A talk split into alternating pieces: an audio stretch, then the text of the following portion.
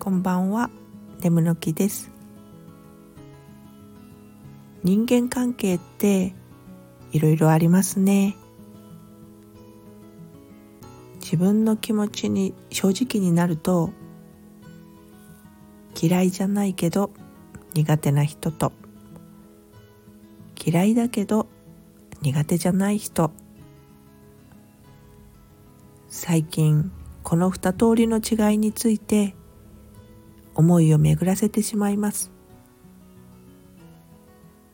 未だに出会ってないのは嫌いで苦手な人。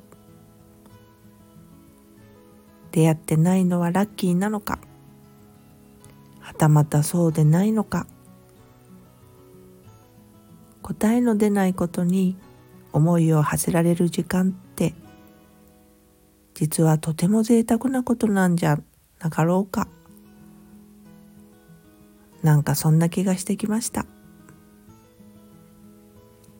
それではまた。